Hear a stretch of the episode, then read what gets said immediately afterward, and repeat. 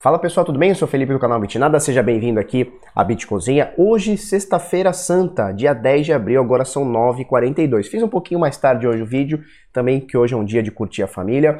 É, já que estamos nessa quarentena, vamos aproveitar e curtir de verdade essa diquinha que eu dou para você também. Então hoje eu vou tentar fazer um vídeo um pouquinho mais light, um pouquinho mais curtinho, pra gente não ficar aí 20 minutos perdendo tempo assistindo Bitnada numa sexta-feira santa, beleza? Para começar, Bitcoin menos 5%, é, no seu valor. Então, nesse momento, 6.918 ele caiu, ele estava tentando a média de 50 períodos já há uns 3 ou 4 dias, e ontem a gente ainda comentou, esses últimos dias, né, e ontem a gente comentou que a média de 21 períodos, então a, a média de 50 estava fazendo resistência, e agora a média de 21 períodos pode estar tá exercendo uma força de suporte. E foi exatamente onde bateu 6.918, uma média de 21 períodos no diário. A gente vai falar sobre isso daqui a pouquinho é, no gráfico, tá? Pra gente começar aqui, tudo no vermelho, né? Bitcoin caiu, tudo no vermelho. A gente comentou ontem sobre Bitcoin Cash e Bitcoin SV, ontem e anteontem, né? Por conta do halving, o Bitcoin SV subiu tipo 12%, chegou a bater 13, 14% de alta num único dia. E a gente ainda comentou, olha, isso não é sustentável. É uma pessoa, é, é, é a galera tentando fazer uma euforia é, de compra e venda aí para ver se aproveita aí minimamente aí, já que as altcoins estão aí no limbo, vamos ver se a gente aproveita aí esse Bitcoin SV, Bitcoin Cash fazendo halving para a gente poder é, fazer o um dinheiro. Então eu achei uma forçação de barra, comentei isso aqui é, no vídeo, né? Achei uma forçação de barra. Não é, não, não seria por, por conta desse halving que Bitcoin Cash, Bitcoin SV estariam subindo 10, 15%, ou seja, não é uma parada sustentável. E a gente vê aqui, ó, você vê aqui embaixo, Bitcoin Cash em dólar caindo 9% e Bitcoin SV caindo quase 12%. Ou seja, subiram 10 anteontem, caíram 11 hoje, tá tudo na mesma, tá? Vamos colocar aqui no CoinMarketCap para a gente ver como é, como é que tá o panorama de mercado, tá? Então olha só, das 5.314 moedas que a gente tem aqui no CoinMarketCap, a gente tem agora um valor de mercado um pouquinho abaixo de 200 bilhões de dólares. São 197,4 bilhões de dólares e o volume financeiro nas últimas 24 horas de 139 bilhões e meio, tá? Dominância do Bitcoin caiu um pouquinho, 64.2, mas tá bem no, nível que tá aí nos últimos 3, 4, 5, 6 meses, tá bom?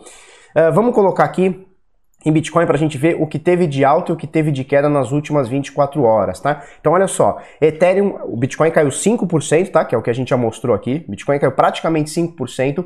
A gente tem Ethereum caindo 1.8, Ripple caindo 0.20, Bitcoin Trash caindo 4,29 em Bitcoin, ou seja, em dólar, acima do que o Bitcoin caiu, o Bitcoin Cash ainda cai 4,29%. O Bitcoin SV, além dos 5% do que o Bitcoin caiu em dólar, o Bitcoin SV ainda cai 6% acima, né? Então é uma queda bem considerável, principalmente para essas duas aqui, Bitcoin Cash e Bitcoin SV. Litecoin cai 2,2%, EOS cai quase 3%, BNB cai 2% para fechar na décima posição a Tesos caindo 2,8%, quase 3% aqui. Chainlink, que também ontem subiu bastante, chegou tipo bater 14% de alta, um 17%, um absurdo. Chainlink ontem subiu um absurdo, hoje com essa queda do Bitcoin, nem a Chainlink, que está acostumada a subir contra o Bitcoin, é, subiu, né? Então a gente teve uma queda também de praticamente 3%. Esse é mais ou menos o panorama. Vamos falar aqui só quanto está o Bitcoin em, em dólar, né? Então a gente tem aqui, ó, 6.924 é o valor de um Bitcoin agora, com a doletinha valendo aqui 5,11 reais desvalorizados. E no real você vê o preço ali embaixo, o último preço da Bitcoin Trade, 35.800. Esse é o último preço agora dessa sexta-feira santa, agora 9h46 da manhã, beleza?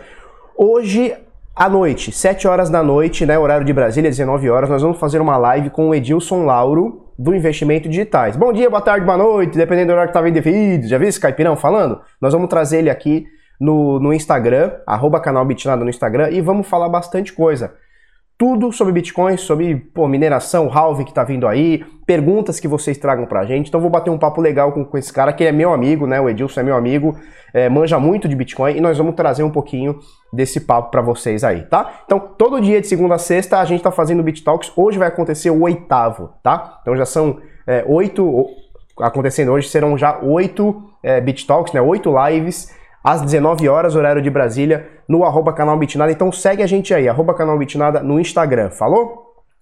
E para você ter um, um, conteúdo um pouquinho mais diferenciado, a gente tem um conteúdo exclusivo, gratuito, tá, pessoal? Arroba exclusivo Bitnada. Você vem aqui, ó, pega aqui, ó, arroba exclusivo Bitnada, joga aqui na lupinha, ó, arroba exclusivo Bitnada e vai cair nesse, nesse, nesse grupo aqui com a gente. A gente passa bastante coisa, tá? Ontem eu botei um trechinho, hoje eu vou botar mais alguma coisinha. Hoje eu, ontem eu botei um trechinho do livro do Antonopoulos aqui em português para você dar uma lidinha. Uma passagem muito legal sobre mineração, tá? Como ele, como ele entende a mineração. Muito legal, muito legal mesmo.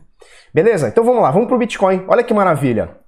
Ontem a gente comentou sobre essa média de 50. Olha só, primeira coisa, antes de falar, só para a gente se identificar aqui, ó. Média de 50, essa aqui que eu estou sublinhando agora, tá? Então, média móvel de 50 períodos, média móvel de 21 períodos, olha só. Estou sublinhando agora de 21.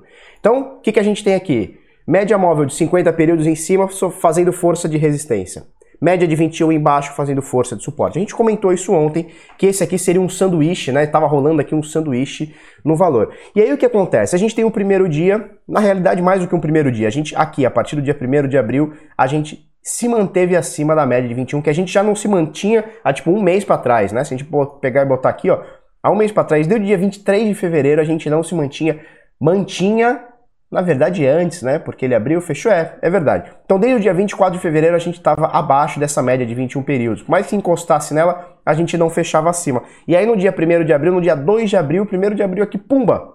2 de abril, a gente passou para cima da média de 21. E aí já são nove dias acima da média de 21 períodos, tá? Isso é bem importante porque é a média, ou uma das médias, na minha opinião, é a maior média, né? É a média mais importante que a gente tem em qualquer ativo no Bitcoin, não é diferente. Então, olha só, beleza, ficamos acima da média de 21, Bitcoin vem subindo bem, topos e fundos, opa, topos e fundos ascendentes, ou seja, os, os, topos estão cada vez maiores, os fundos cada vez menores, pelo menos até agora, e aí a gente tem o Bitcoin acima da média de 21. Quando ele está acima da média de 21, ele veio buscar a próxima resistência aqui, que seria a média de 50 que a gente acabou de comentar. E aí ele tenta aqui um primeiro dia, chegou perto, dia 6 de abril, chegou perto. Dia 7 de abril ele bate exatamente na média, volta um pouquinho. Dia 8 ele bate exatamente na média, volta um pouquinho. Dia 9 ele tenta e mais uma vez ele bate na média de 50 períodos e volta um pouquinho. Hoje, no dia de hoje, dia 10 de abril, uh, ele não aguenta a pressão, então ele tentou uma, duas, três, na quarta vez aqui, onde ele abre na média de 50 períodos, ele cai. Quando ele cai, aonde o desgraçadinho vem buscar? Olha essa sombra aqui, ó, exatamente aqui, ó. Olha essa sombra exatamente na média de 21 períodos, tá? Então, é, isso é análise gráfica, né? É você mais ou menos prever movimentos que possam acontecer. Agora, se a gente ficar tentando a média de 21 aqui várias vezes, uma, duas, três vezes, é a mesma coisa que a gente tentou aqui, ó. Tentou uma, tentou duas, tentou três, tentou quatro, cinco, chegou, não conseguiu, é possível que a gente quebre isso aqui para baixo, né? Porque isso aqui, é, por mais que seja uma média forte, né? A gente, isso aqui não é uma parede, né? Então, é obviamente isso aqui pode ser furada. Se a gente ficar testando a média de 21 várias vezes, vai chegar um momento que vai dar uma queda. Mas nesse momento, pelo menos até agora, para mim tá bem tranquilo. A gente está entre a média de 50 e a média de 21. Inclusive é até saudável se a gente fizer este movimento que eu vou falar para vocês agora, ó. Pumba, bateu na média de 21, ele lateraliza ou fica aqui por um tempo para tentar novamente romper a média de 50 e aí quem sabe deslanchar para cima. Falou? Esse seria o movimento ideal. Agora, pode acontecer o contrário também.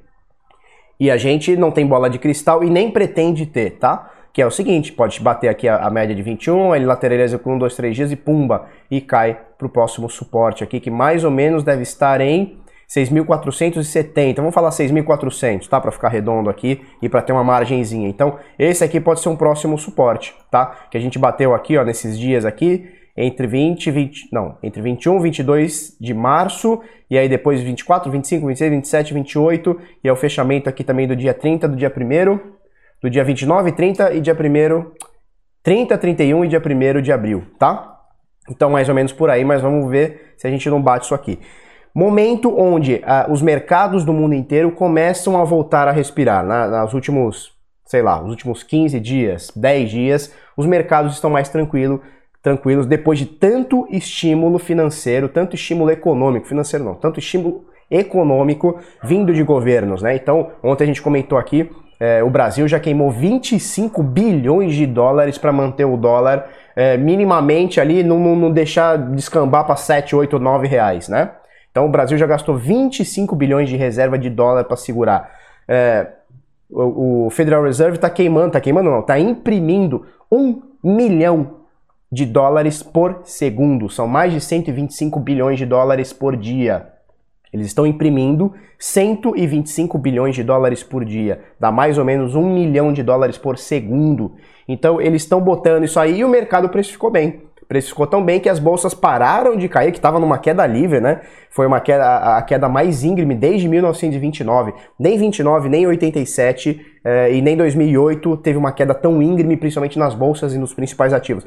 E agora a gente vê uma melhor, uma estabilidade, né? Então o mercado precificou bem, as pessoas precificaram bem. Só que o problema não é o mercado precificar bem ou não, né? Tudo segue fundamento. Se a gente começar, e é o que eu tô vendo por aí, é, a ter cada vez mais desemprego, o consumo acaba, a indústria acaba, acaba não, né? O consumo diminui, a indústria diminui e a gente possivelmente vai ter a continuação desse efeito e não vai ter mais dinheiro que se imprima, que se resolva. Então, assim, muita gente tá falando, não, já acabou, agora é só comprar que agora é só subida. Vamos ter um pouquinho de calma. Vamos ter um pouquinho de calma, um pouquinho de pé no chão. Você não vai ficar bilionário, tá? Se você comprar agora ou vender agora alguma ação, algum ativo. Você não vai comprar, ficar bilionário nisso, tá? Então, vai com calma. A crise, na minha opinião, tá só começando e nós vamos ter muito mais história para falar sobre esses ativos aí que caíram demais e vão continuar caindo, na minha opinião, tá? Então, muita calma, principalmente é, Bovespa, o pessoal que já tá aí louco na Bovespa, né? Que entrou no topo e já tá 70 mil, o cara já quer comprar de novo para ver se faz um, uma perda média, né? Então, vamos ter calma, tá? Principalmente mercado é, internacional, mercado aqui do Brasil, vamos ter muita calma. Eu acho, na minha opinião, nós vamos ter mais história para contar de queda ainda, tá? Tomara que o Bitcoin consiga se manter nisso daqui, subindo e, e não seja mais aquele ativo é, correlacionado com outros mercados. Vamos ver o que acontece. bitnoticias.com.br te convido aqui a acessar todos os dias, bota aí nos seus favoritos, bota aqui no sininho para você se inscrever e receber as notificações, bitnoticias.com.br. Beleza? Olha só, tenho duas notícias para comentar e uma e um, anuncia, e um announcement da Binance aqui. A gente falou sobre o halving anteontem. Ontem a gente falou como o halving meio que falhou, né? Então foram duas horas para rolar o primeiro bloco, que deveria rolar 10 minutos depois. E agora a gente vai falar sobre o ataque, um possível ataque de 51% na rede do Bitcoin Cash desde que o halving aconteceu. Para a gente entender o que é um ataque de 51%. Gasta-se muito dinheiro, tá? Então não é uma coisa simples, nem rápida, nem fácil.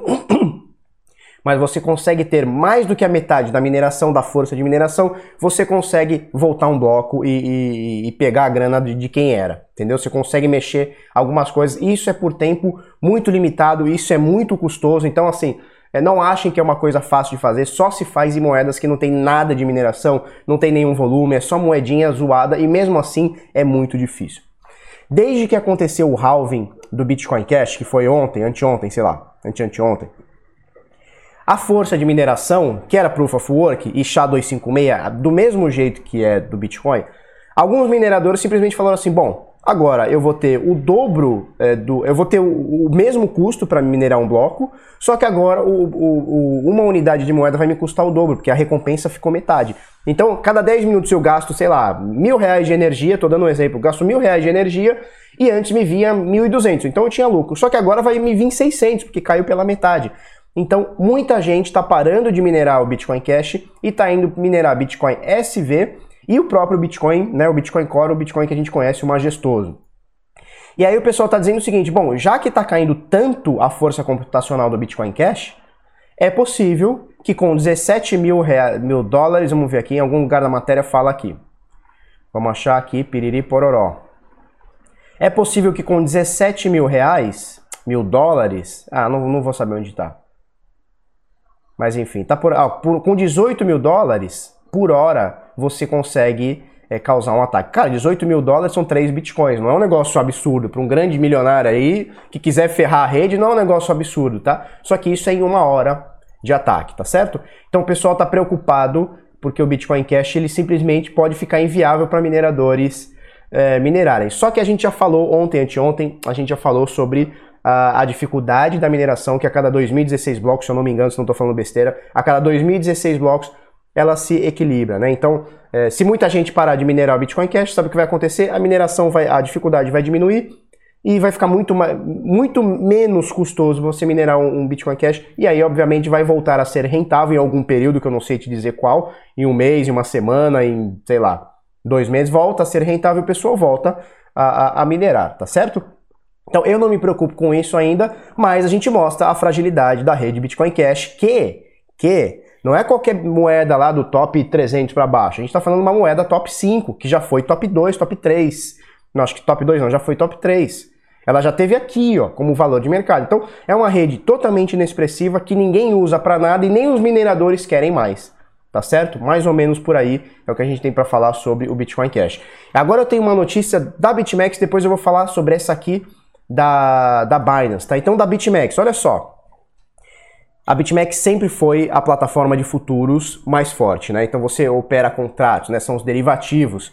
Você consegue é, operar os futuros da, da BitMEX e ela sempre foi a mais forte. Ela sempre foi a mais forte. Inclusive, quando a gente coloca aqui ó, em, em exchanges, né, em corretoras, a BitMEX sempre esteve aqui em primeiro lugar. Ela sempre esteve aqui, sei lá, durante dois anos ela, ela era a corretora que mais tinha volume. Agora você vê ó, que a Binance está com quase Quase não, mais, mais do que o dobro da BitMEX, né? A OKX, que era a terceira, passou a BitMEX, que era a primeira também, né? Então a gente vê aqui algumas corretoras, principalmente a Binance e a OKX, que também tem futuros, também tem suas plataformas de derivativo, botando mais volume do que a BitMEX, né? Então, vamos voltar aqui para a matéria.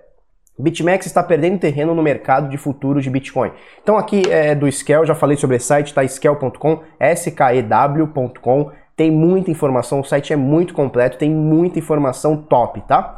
Então eles colocam aqui todas as plataformas, principalmente Binance, Huobi, BitMEX e OKX. E a gente vê ó, que a BitMEX, que está em azulzinho, está perdendo espaço para a grande maioria.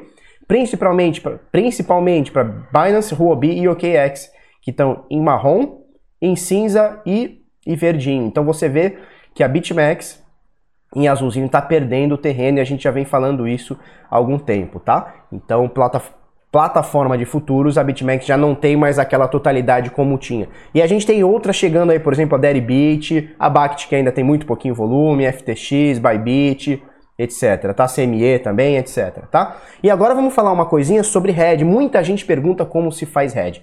Olha só, a Binance lançou, pelo menos o, o anúncio, tá? Eu não testei ainda, preciso ver. Eles colocam o Edge Mod, Red Mod, Mode, Red Mode, né? O que, que seria isso?